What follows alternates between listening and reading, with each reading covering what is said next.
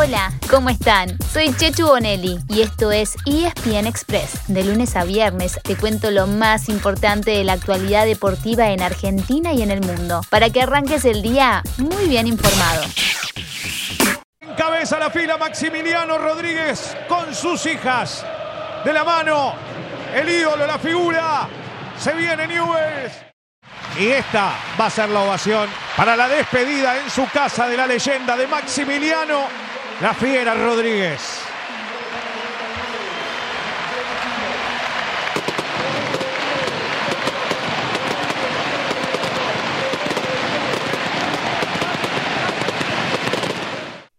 La fecha 24 del torneo de la Liga Profesional se cerró anoche con otra despedida. Si el domingo Leo Poncio jugó por última vez para River en el Monumental, ayer fue el turno de otro rosarino, formado en Newell's Old Boys. Hablamos de Maxi Rodríguez, quien se despidió del fútbol delante de su público en el empate ante Banfield. Con 40 años, la Fiera es uno de los grandes ídolos de su club, donde fue campeón en 2013, pero además estuvo en tres mundiales con la selección argentina y jugó en español, Atlético Madrid, Liverpool y Peñarol.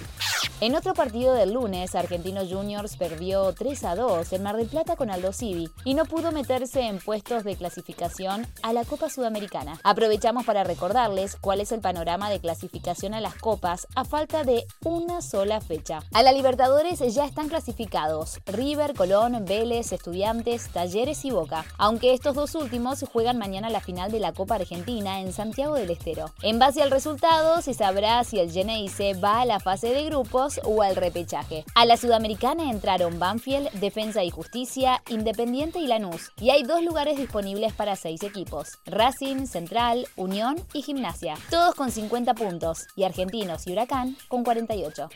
Después de la final de la Copa Argentina y de la última fecha del campeonato, todavía quedará un partido más en 2021. El trofeo de campeones entre Colón y River, campeones de la Copa de la Liga y del torneo respectivamente. El millonario tuvo una baja importante el domingo en la derrota ante Defensa y Justicia, la de Brian Romero, que sufrió un esguince de rodilla. El delantero no jugará este fin de semana para intentar que así se recupere y pueda estar presente el 18 de diciembre, también en Santiago del Estero. Hay un tema más que el fútbol argentino dejará resuelto antes de fin de año, el segundo ascenso a la máxima categoría. El primero fue para Tigre, que venció en la final de la Primera Nacional a Barracas Central. Barracas, justamente, ayer empató sin goles como visitante en la ida de semifinales con Almirante Brown. Y en la otra semi, Ferro empató en su cancha con Quilmes. El fin de semana se jugará la vuelta de ambas series.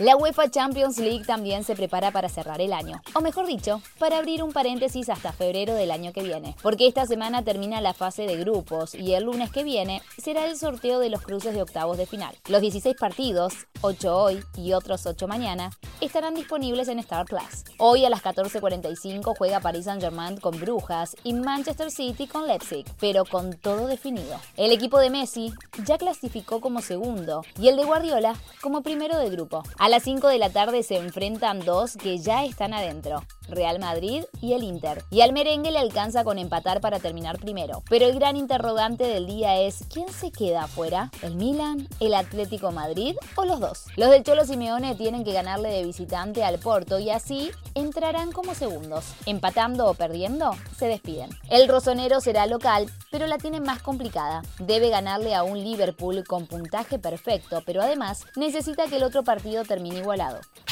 Para el miércoles, el gran punto de interés estará en Alemania y el primer gran desafío para Xavi como DT del Barcelona. El Blaugrana tiene que ganarle a otro invicto, el Bayern Múnich, para no depender de lo que haga el Benfica en Portugal, frente a un Dinamo de Kiev ya eliminado del todo.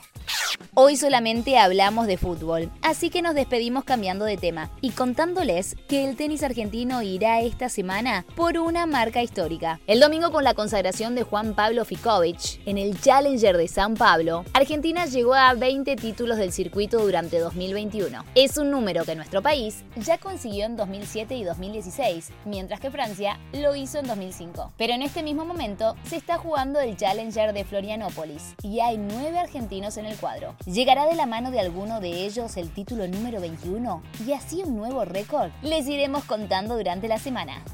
Y así llegamos al final de nuestro episodio de hoy. Soy Chechu Bonelli y de lunes a viernes te traigo las noticias deportivas más relevantes para que arranques el día muy bien informado. Te espero en el próximo ESPN Express. Y no te olvides, dale clic al botón de seguir para recibir una notificación cada vez que haya un nuevo episodio disponible. No te vas a arrepentir.